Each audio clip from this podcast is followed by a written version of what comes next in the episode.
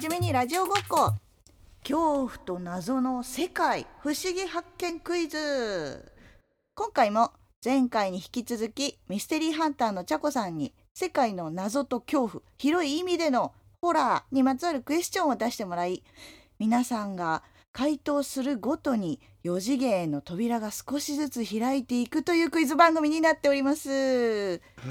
なお優勝者には木更木駅7日間の旅をプレゼントいたします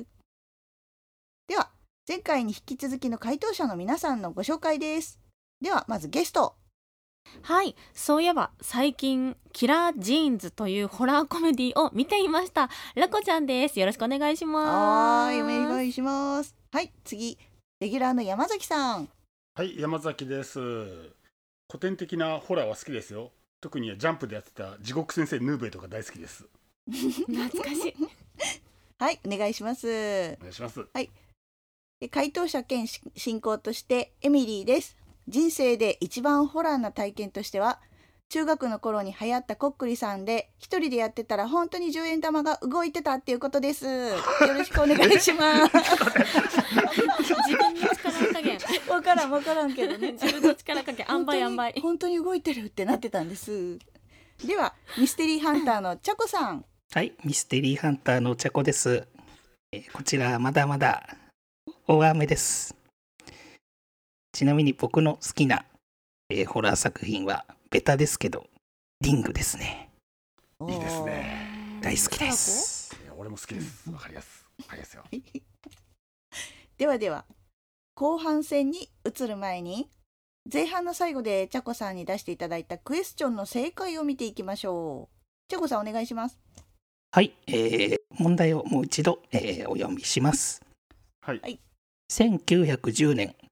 ハレー彗星が地球に接近した際5分間酸素がなくなり呼吸ができなくなるというデマが流れましたそれに対してあるものが爆発的に売れたそうですそのあるものとは何でしょうという問題でございましたえではお三方の回答の方を見ていきたいと思いますはい山崎さんがんオケオッケー。オッケー。はい、オッケオッケー。ーすいません、難しい感じでした。すいません。難しくないよ。 はい、オッケー。まあ、使わんな。最近は使わんよ。はい、オッケー。はい、えー、ラコさんが酸素ボンベ。おーはい一択かなとはい、はい、はい。うん実用なるほ的。ど現実主義者えー続いてエミリーさんが人工呼吸器。まあ医療道具ですよね。 1910年に。そうか。もうこれもらったな私あーこれはすいません皆さんラコちゃんいただいちゃいました1910年に酸素ボンベ。あるよでは、答えを発表いたし ます。はい。正解は、自転車のチューブ。おーそうなんだいわゆるあの自転車のタイヤチューブですね。あーそこに空気を送ってその空気を吸ったり入ったりして 空気をちょっと待って。えいや、確かにその描写あったよ。誰いつ1910年にあ、違う違う違う。違う。あなた何ごめ年ん生まれごめんなさい。 過去の方ですどこかで。見た誰ですか俺が言ってるのは空気がなくなる日っていう古い映画があったんですよ日本でおー多分それが元のそうです。そのモデルになった、実際にあったお話ですね、これはで。その中あでーあの子供たちが空気がなくなるなっつって桶に顔突っ込んで息を止める練習をするっていうシーンがあったんですよその映画の中でほあでもそっか桶は自分家にあるのを使ったのかではん解説入らせていただきます、 はい、チーンえーハレー彗星っていうのはそもそも約75年周期で地球に接近する単周期彗星ですねうはいほうはいうんで時代が1910年日本は明治43年になりますこれが、まあ、ゴーゴールデンカムイの頃ですねおおーなるほど、うんえーでは地球接近の際にですね、これはフランスの天文学者カミーユ・フラマリオンによる彗星の、えー尾の内部に含まれる水素が地球の空気中酸素と化合すると、まあ、人類は皆窒息死するという説が出ました、あうーんまあ、まあ、それが、えー5分間地球上から空気がなくなるという噂に、えー発展していき、まあ、学校とかではですねこの5分間呼吸を停止させる訓練が 実際にそれ俺が言ったやつだよなそのシーン見たんだよオッケーオッケーに入れてさオッケーにでっかいオッケーに子供たちが顔突っ込んでブクブクやってるシーン見たんだよ俺まあでも難しいんだうんさすがに5分間止めるのちょっと難しい んで今の時代だったらちょっとした体ちょっ罰とした問題があるね、うん大問題になっちゃうもんねまあそこでタイヤのチューブとかあるいはあの氷袋ってやつご存知ですかねあそういうのにはいはいはい空気を溜めて、まあ、対応しようってことで、まあ、ただこれもやっぱりコロナのね時代を生きた我々ならわかりますけどそのそういう時ってやっぱり集中的な需要が出ちゃった結果値段が高騰して。ああはいはい、まあ、貧困層とかはやっぱりもうそのタイヤのチューブすら買うことができなかったっていう、まあ、一連の騒動がありました あー集団パニックの恐ろしさですよねこれが人間の心理というこあとーでタイヤチューブ買うかトイレットペーパー買うかマスク買うかなんだそうっすよねあー全部言ってくださってありがとうございますちなみに次回のハレー彗星が2061年の夏頃来るそうですまあ生まきさてっかかちもょっとね肺鍛えとこ生きてっかもね40うん年後40肺年後は鍛えちょえっととか待ってなきゃ俺あの途中計算式加点狙っていいですが正解にしないちょっと一個だけ狙っていいそれでは次の問題でちすょちょっと一個一個一個一個だけ言いたい不思議俺発見いやこれ映画ちょっと一個だけダメあいや聞いてけ聞いてあげる聞いてあげるはいえーじゃ10秒あ後言でってください後でカットしていいですけどあの映画あったんですよこれ「空気がなくなる日」っていう白黒映画ですよ1時間も満たない、この中で冒頭の方で特撮パートが一瞬だけあるんですけどその時に特撮を担ってたのが詐欺師富夫さんっていう漫画家でありアニメーターの方なんですよねうんこのと詐欺師富夫さんのお子さんが詐欺師史郎さんっていう方なんですよはいエヴァンゲリオンの BGM とかシン・ゴジラの BGM やった方ですこれだけは言っておきたかったですが正解にしないあそうだねあ OK ですじゃあお願いしますそれでは次の問題に行きましょう。それではクエスチョンです。笑っていいともの生放送中に起きた出来事です。ある CD を紹介した回で心霊騒ぎが起こっちゃいました。その CD とはアーティスト名を今回3択にしております。知ってる誰だっけ1番レベッカ2番ビーズ3番オフコース思ってたのと違うこの3つの中からお答えをお願いいたしますえーグループラインではい俺はもう出しましたしアルバム名も出しました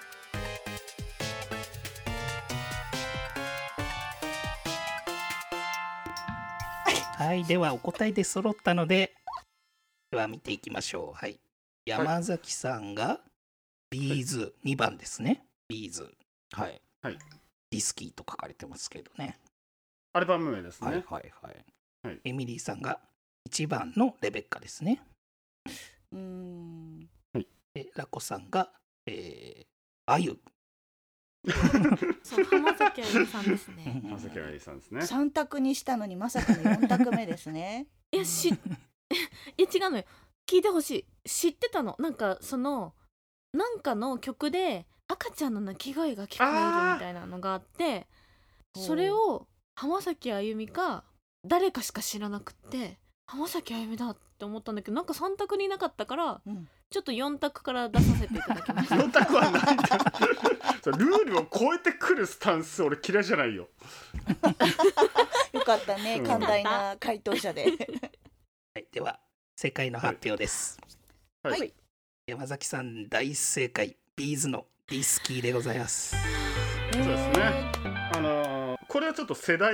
が有利ですよリアルタイムで見てましたからねでリアルタイムでそのアルバムを持ってたんでちょっとり有利ですよこれはその視聴者が提供したアルバムが特殊なんですよえーでは解説させていただきやすお願いしますははおい願いしまはす、い、これは1993年のある日の生放送中ですね。タモリうっちゃんなんちゃんの大発見という、えーミニコーナーの中 で紹介された、えーまあ、視聴者さんから提供された CD。でこれ初めはですねしっかりとビーズの曲が流れてたらしいんですが、まあ、だんだんと再生するために内容が変わっていったりボリュームが勝手に動いたり、まあ、電源が切れないこれあのラジカセってやつですかねはいの現象が、えー続々と起こったと。怖っでついには会場に女性の声で怒号にも似た声が鳴り響き怖い怖い怖い怖いもう怖いほとんど放送事故となった、えー伝説の回ですね。もうオカルト界隈では本当に有名。知らんかったまあ、ただこれがどうやら山崎さんもさっきおっしゃってましたけどもともとビーズの CD の中にその視聴者さんが提供してくれたのにだけ別のアーティストのある曲が入ってたっていうことがまあ真相らしいですね。なちなみにこのへービーズの「リスキー」というアルバムですけどあのコーラスを担当してたのはデビュー直後の大黒摩季さんですあそうですか、はい歴史を 感じます ねちなみにこの、えーお気づきかもしれないですけど3択レベッカオフコースのこの2つこの2つもそれぞれそういう心霊音声の噂のあるアーティスト知ってます知ってますいわくつきの音源があるってことでですすよねね。なんか私もレベッカので聞いたことあるなって思ったんでレベッカにしたんですけど、レベッカの、えームーンっていう曲ですね。でオフコースの方もちなみに、えーお伝えするとイエスイエスイエスという曲で、イエスイエスイエス、はい、うん全然イエスじゃないやんということで山崎さんが大正解ですね。やりやすはいおめでとうございますすごい強いダね強いねダントツですえねでもちょっと喋りすぎでマイナス出てるかもしれないそうそういうのあ んのそうそうそうそうそう 解説を邪魔してるっていそううねそうイエローカードかもしじゃれあないちょっとしばらくおとなしくしますわ いろいろカードもらったからいや、うん どんどん来てもらっていい強ですいよ。なえーでは次の問題いきたいと思います。はいはいそれではクエスチョンです。不思議発見 UFO の仕業だとされている動物の死体が内臓や血液を失った状態で見つかる怪現象でこれを俗にキャトルホニャララと言いますえー、そのキャトルホニャララのホニャララの部分をお答えくださいむずいではシンキングタイムスタート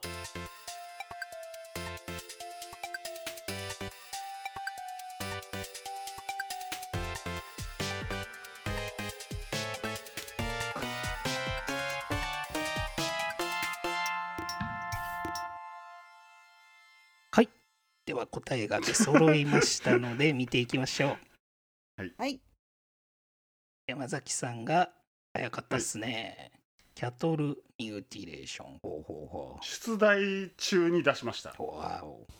うん早押しじゃん早いえーラコさんがキャトルヴァンパイアヴァンパイアシースーからね遊戯王のカードみたいですね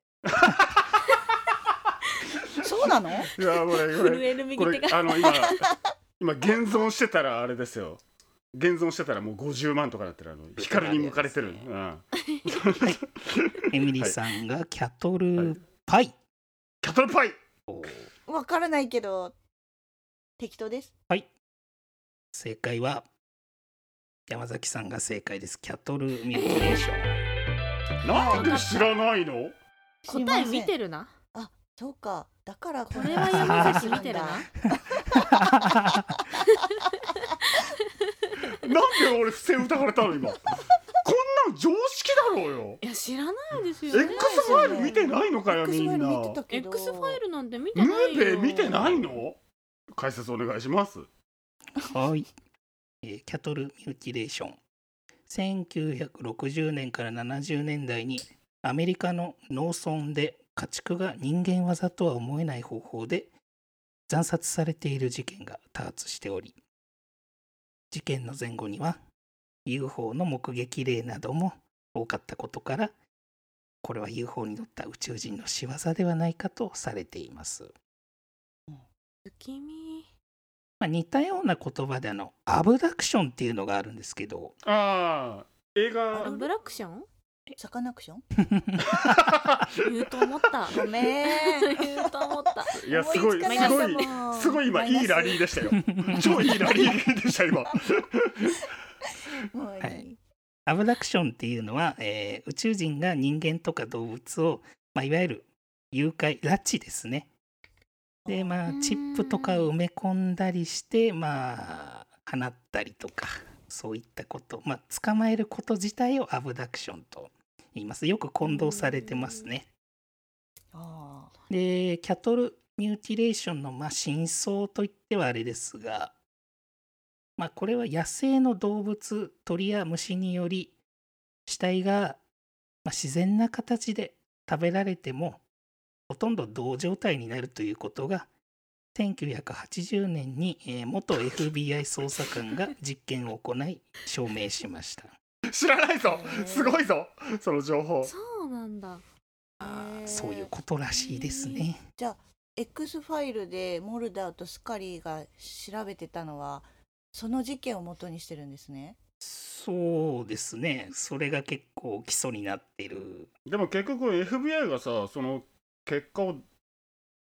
捜査結果を出したってことはさあの例のメインブラックが動いたんじゃないの記憶を消されますよ。 ああウィル・スミスとトミー・ジョーンズがやってくるよまあでもやっぱロマンは UFO にね、ロマンそうそうそうありますよね。やっぱね。はい、えーでは山崎さんの正解ということで、ありがとうございます続いての取りがちや問題に。だんだん俺が無双してきたぞえでもほら最後1億点の可能性も出てくるからとりあえずマとジりあえでずとりあえず、はいそれでは、はい次のクエスチョンです不思議発見どっちがミステリーハンターだよ それではクエスチョンです。地獄先生ヌーベイのちょっと待って OK OK はい不気味ちゃんという霊が探している楽器は何でしょうかこれも3択でご用意いたしました。ごめん俺覚えてない1番リコーダー2番ハーモニカ3番バイオリンえー、不気味ちゃんっ54ていうか待って不気味ちゃんゆきみちゃんじゃなくて不気味ちゃん誰てかてかさゼロ君らさ君らさ早押しで今俺に勝とうとしたよねシンキングタイム終了です あ、はい俺俺答えてねえじゃんじゃあ不正解ということ でよし作戦勝ちやっそうマジかでは山崎さんは無回答えねー、ありえないえヌーベイでー、俺ラコさんが2番ハーモニカエミリーさんも2番ハーモニカ正解は2番のハーモニカでございますたやったーこれはどうなる完全のに二かかった人正解ぜですイエーイこれ早押しじゃないの危ないこれ私リコーダーって書こうとしてたんだよ私クラリネットって書こうとしてたんだよ危ない危ないでも両方とも立てたねもう絶対息を吹く楽器ではあると思ってましたあれ山崎さんはヌーベイ得意だったんじゃなかったんですか 不気味ちゃんって後半の方に出てくる山崎さんが一番好きなヌーベイの話知ってる私何ですか男子高校生がパンツの姿になってる絶対それだと思う正解ですなんでここやったー勝てんだ勝てんだはい、では解説、はいお願いします、お願いしますえーこれは原作15巻えーアニメだと OVA の後編ってやつですかね2本立てのいやーマジかで不気味ちゃんの説明なんですけど交通事故に遭った不気味ちゃんっていう少女がいましてその話をですね聞くと3日以内に夢の中に現れてハーモニカを取ってくるように指示出ししてきます。よかった殺されるわけじゃないんだねうんうんうんでまあ不気味ちゃんの順路通りに進んでいくことで最終的にはハーモニカがゲットできるんですけど、まあ、いくつかあるその順路を一個でも間違ってしまうと夢の中から出られなくなってしまい、まあ、すなわちええ不気味ちゃんに取り殺されてしまうっていうお話ですね。二択なんだそうだよねあの殺されるハーモニカを見つけけると不気味ちゃんが「チッ!」って言って逃げていくんだよねえ昭和るやんやでも怖い話にあるよくある展開そうですね結構あんまり好きな話じゃなかったんだよね怖い要素がいろいろてんこ盛りなんですけど、うんうんまあ、原作の方では不気味ちゃんは、まあ、いじめっ子でたちの悪い生徒ってそうそういそうう設定なんですけどまあアニメの方だと、まあ、逆にちょっといじめられてるっていうかで、まあ、子犬をかばって事故に遭って亡くなった、まあ、ちょっと悲しい子でもあるっていうそんなお話ですね。初めて消えた不気味ちゃん私もですそれでは次の問題ですクエスチョンです不思議発見今年の1月に「格読む」にて投稿が始まり話題となったホラー小説のタイトルは「〇〇地方のある場所について」この〇〇をお答えください、はい、日本のある地方ですねなので8分の1で当たりますサービス問題っつうやつだそうかでその作品って さごめん被ること今ある今俺もう出遅れて多分2人正解だから思うんだけどわかんない9 9領海侵犯の話ではないです違うんださえちょっとあ終わった時間切れあーくそやばはい、ではそういうの後で聞けばいいのにねね回答をす見てぐい回き答ますれすばいかいのにはいはいえらこさんが東北地方東北ですエミリーさんが同じく東北地方そういうイメージですなるほどそうですね、えーでは正解発表いたしますはい近畿地方のある場所についうわてー俺あと10秒あったら金切って入れたのにえ絶対そんなこと言ってなかったのにね 絶対そんなだこっと言てってなかったじゃん2人が東北って入れたからさあと何地方があるって言ったら俺俺頭悪いから分かんないん だよ東北以外って近畿地方しか俺ないと思ってるから近畿関東地方は関東って近畿と違うんですかえちょっと小学校からやり直した方が興味ないんいでいかもしれませんはいそうなんでなするほどなるほどそれでははい解説をお願いしますはい、解説させていただきます。まあ今年のですね、1月28日に、えーウェブ小説サイト格読む。まあ、この番組でもよく取り上げられてますよね、格読む。まさかのチャコさんがそうですねまさかちゃこさんがまさかの俺の得意分野でそうなんだ1月28日に初投稿が始まり、3月にはツイッターなどの拡散により大注目を集め、えーなんと8月にはですね、書籍化も決定しているそうおでーす。そうなんだすごいはいすごい人何気てだ作品近畿地方のある場所につさいっきて言でったす。さっき言ったよあそれがタイトルなのそれがタイトルみたいですね。ちなみにどういう話なんですかねこれ、えーちょっとまあ俺の持ってる情報だけで申し訳ないんですけど、えー作者は背筋さんっはいて読むのかな背骨の背に筋背筋の筋というか、まあ、背筋とも読めますね。こあれそうだねハイキンさん まあ、看板文句で情報をお持ちの方はご連絡くださいというのがありましておー怖いなんかもう、うんはい君が格読む読んでるっていう情報俺知らなかったんだけどあえっと読んではいないんです残念ながらこれちょっと書籍化したら読もうかと思ってた んであの素晴らしいそういう希望的目素測晴もあらってしいあーはいえーこれがですね、まあ、いわゆるモキュメンタリーフェイクドキュメント方式を小説で採用してて、ブラウィッチうんうん、で、まあ、作者さん、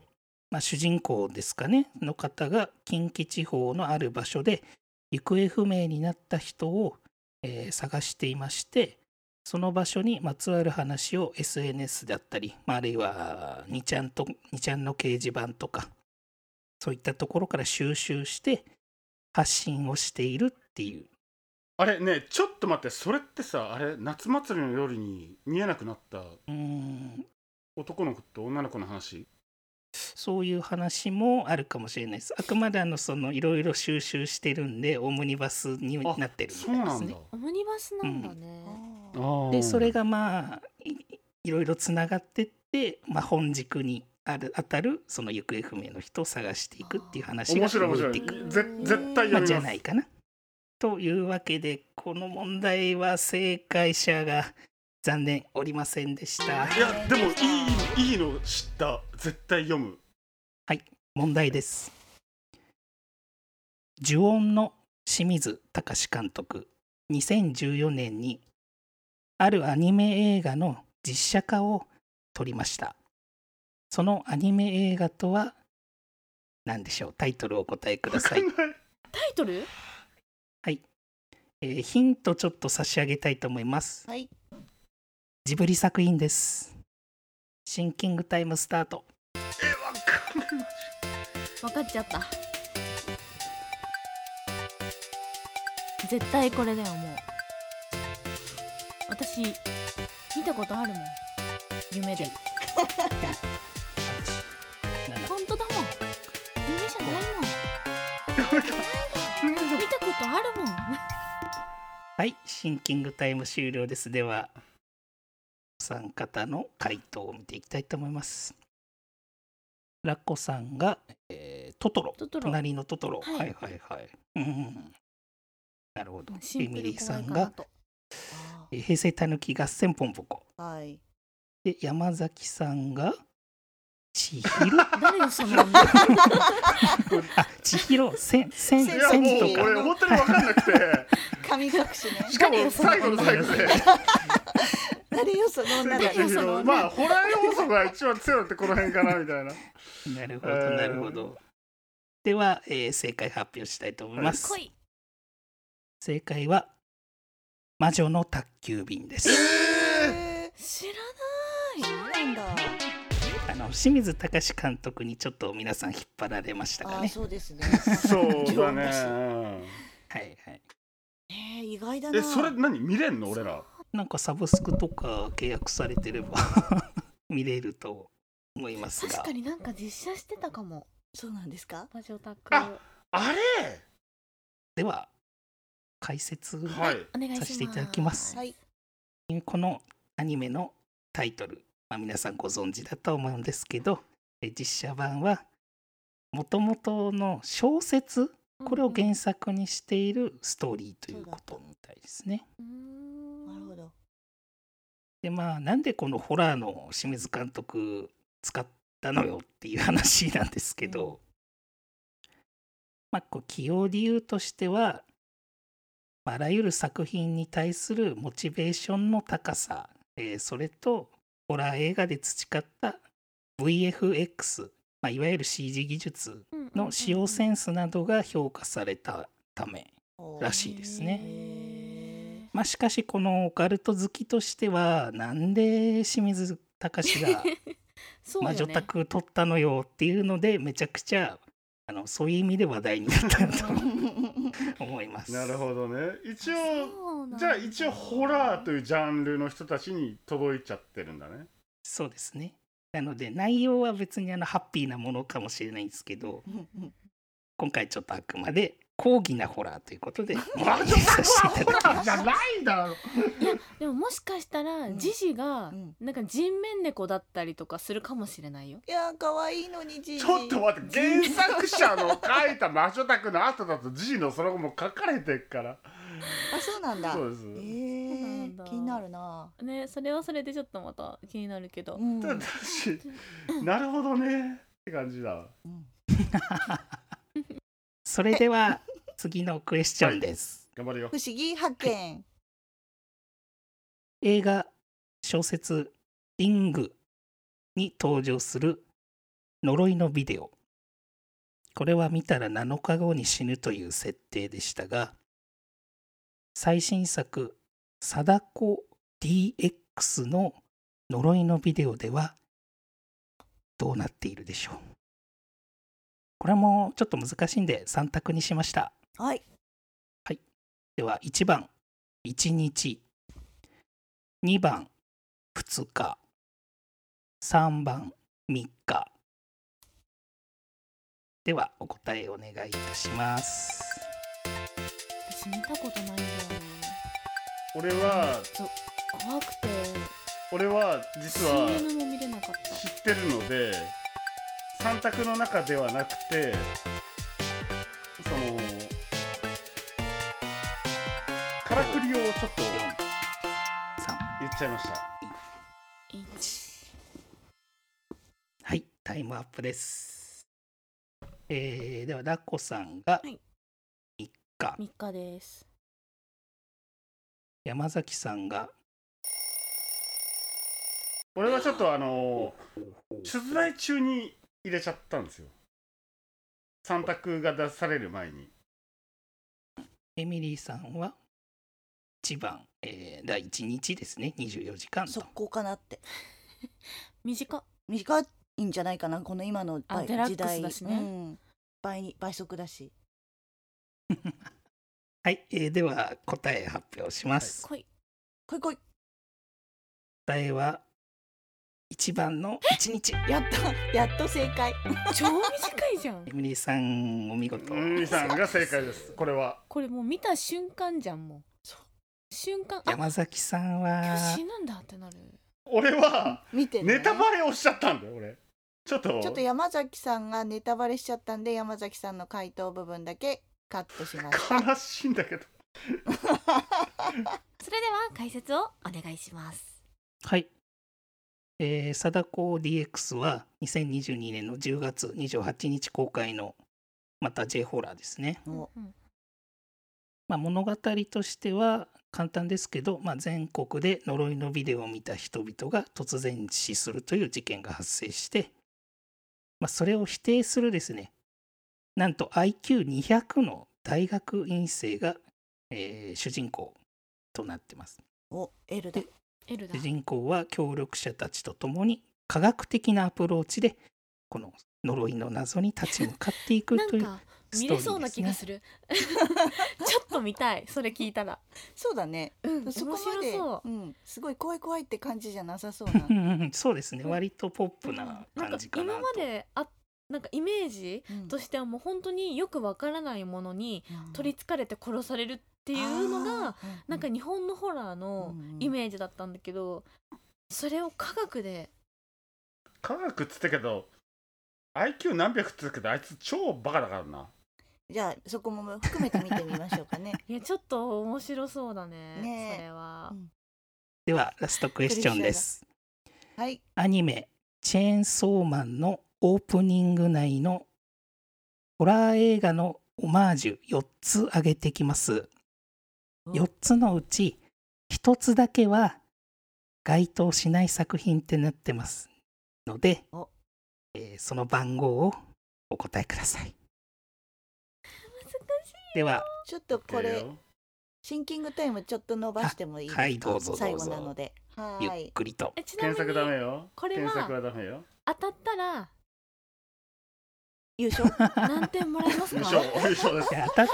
方はえーっと4点差し上げますかまあ逆転だよね逆転できますね逆転ができるえ別にできる、可能性ある、はい一よ番し一番下の私が逆転できる可能性がはあいる。、皆一緒さん射程範囲ですよ。はい。では、えー、1番「悪魔の生贄誰2番「貞子 VS かや子」3番かやこ「オーメン誰」 4番「女優霊」この4つの中から該当しない1つをお選びください。誰よかよこ大久保かよこしか 知らないんだけど本当に知らないんだけど誰それは見ものだな貞子対大久保佳代子ちょっと見たいちょっと見たいな。こっちのかよこしか知らないよ勝てるかな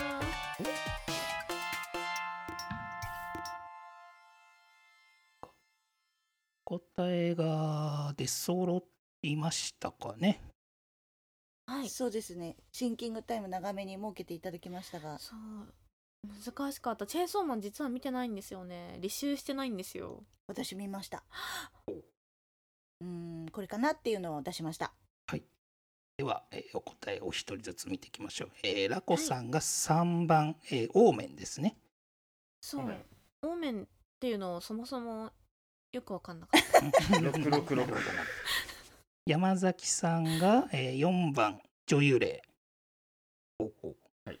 えーエミリーさんも4番の女優霊そうですね、はいはいはいでは正解発表いたします 頼む正解は